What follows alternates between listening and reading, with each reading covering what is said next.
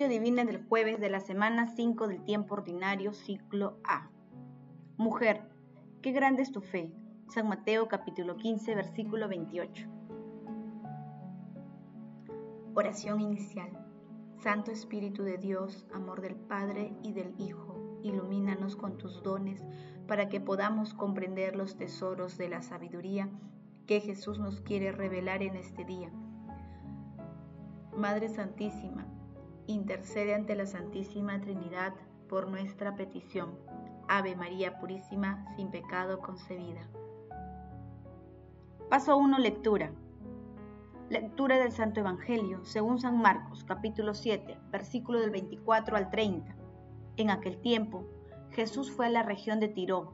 Se alojó en una casa procurando pasar desapercibido, pero no lo consiguió una mujer que tenía una hija poseída por un espíritu impuro se enteró enseguida, fue a buscarlo y se postró a sus pies. Esta mujer era pagana, Ciro fenicida de nacimiento. Le rogaba que expulse el demonio de su hija, y él le dijo, Espera primero que se sacien los hijos. No está bien tomar el pan de los hijos y echárselos a los perritos. Pero ella le respondió, Tienes razón, Señor pero también los perritos, debajo de la mesa, comen las migajas que tiran los niños. Él le contestó, por lo que me has dicho, anda que el demonio ha salido de tu hija. Al llegar a su casa, encontró a su hija acostada en la cama. El demonio había salido. Palabra del Señor, gloria a ti Señor Jesús.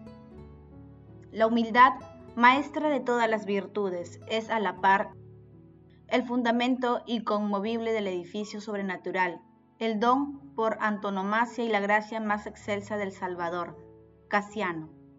El pasaje evangélico de hoy, denominado La fe de una mujer cananea, se encuentra también en Mateo capítulo 15, versículo 21 al 28. En el texto, tema central de la fe con humildad, a través de la cual se intercede proféticamente por la liberación de toda impureza espiritual de otras personas, en la primera etapa de la misión de Jesús, su acción evangelizadora estaba dirigida a los judíos. Sin embargo, una mujer pagana por su religión y Ciro Fenicia por su origen geográfico, con una fe sencilla e indesmayable y porfiando en un duelo verbal, logra que Jesús cambie sus planes, permitiendo que la novedad del Evangelio también llegue a los paganos. La mujer llama a Jesús Señor. Es la única vez que aparece este título en Marcos. En cuanto a la expresión perros, esta era común entre los judíos para referirse a los paganos. Al volver a su casa, la madre descubre que la palabra de Jesús y su fe han devuelto la vida a su hija. La cananea es un modelo de la fe unida en la oración, Así Jesús demuestra que la fe no tiene fronteras de ningún tipo y deja claro que en la iglesia no hay extranjeros. Paso 2. Meditación. Queridos hermanos, ¿cuál es el mensaje que Jesús nos transmite a través de su palabra? Cuando te pongas ante Dios en la oración, tu pensamiento se ha de volver sencillo, como el de un niño que no sabe hablar. No digas ante Dios palabras que nacen de la cultura intelectual, sino aproxímate a Él con un pensamiento ingenuo. Camina ante Él como un niño que se siente protegido por la mirada paterna.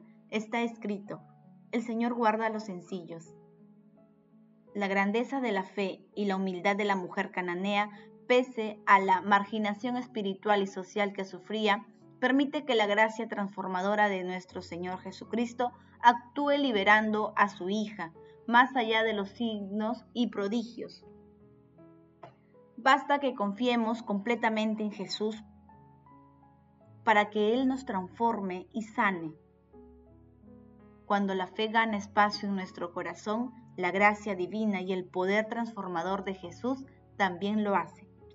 La primera respuesta de Jesús puede ser un motivo de desánimo para cualquiera, un desaire que puso a prueba la fe de la mujer cananea. De la misma manera, a diario se nos presentan pruebas que ponen a prueba nuestra fe y la relación que tenemos con nuestro Señor Jesucristo. Jesús observó la reacción de la mujer y luego actuó con misericordia para otorgar la pureza espiritual de la hija. De esta manera, con fe y humildad, se produce la ansiada liberación. Meditando la lectura, intentemos responder. Cuando pasamos por situaciones difíciles, ¿acudimos a la misericordia de Dios con fe y humildad?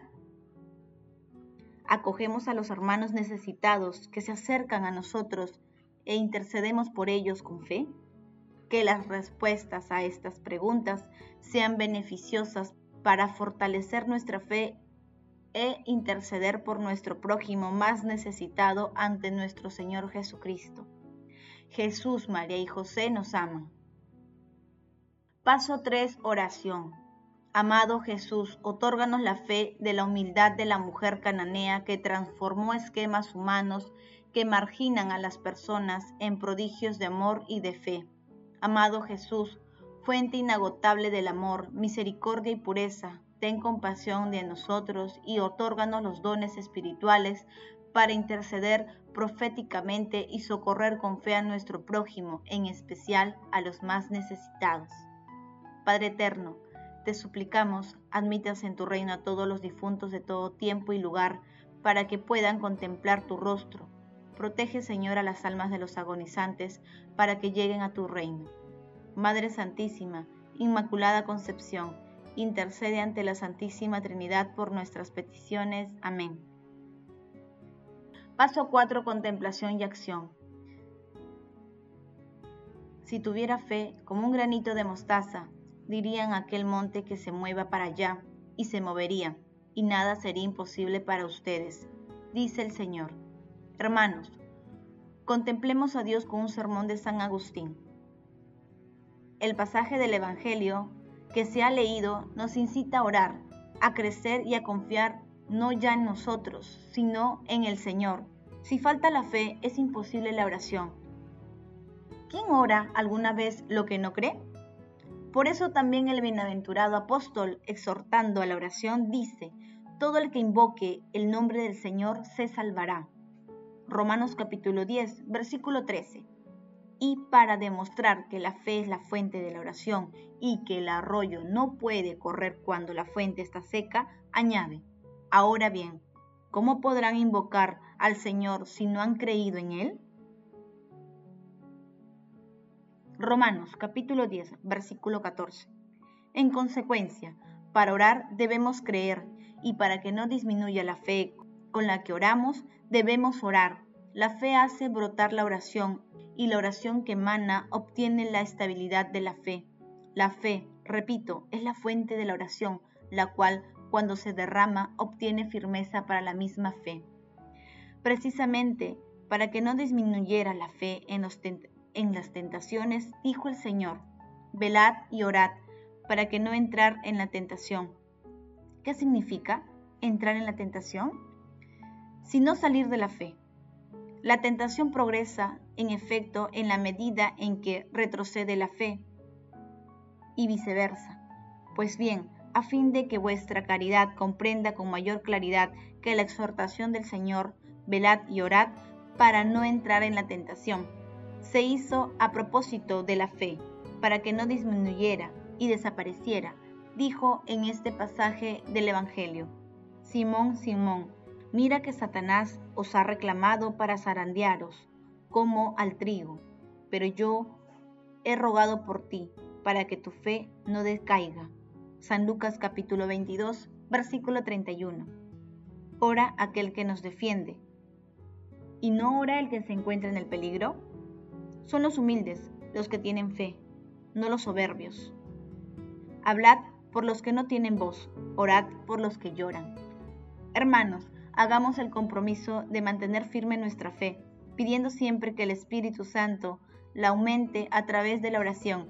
Asimismo, estemos dispuestos a ayudar a todas aquellas personas que necesitan apoyo, sin distinción de nacionalidad o de otra índole. El amor todo lo puede. Amemos, que el amor glorifica a Dios.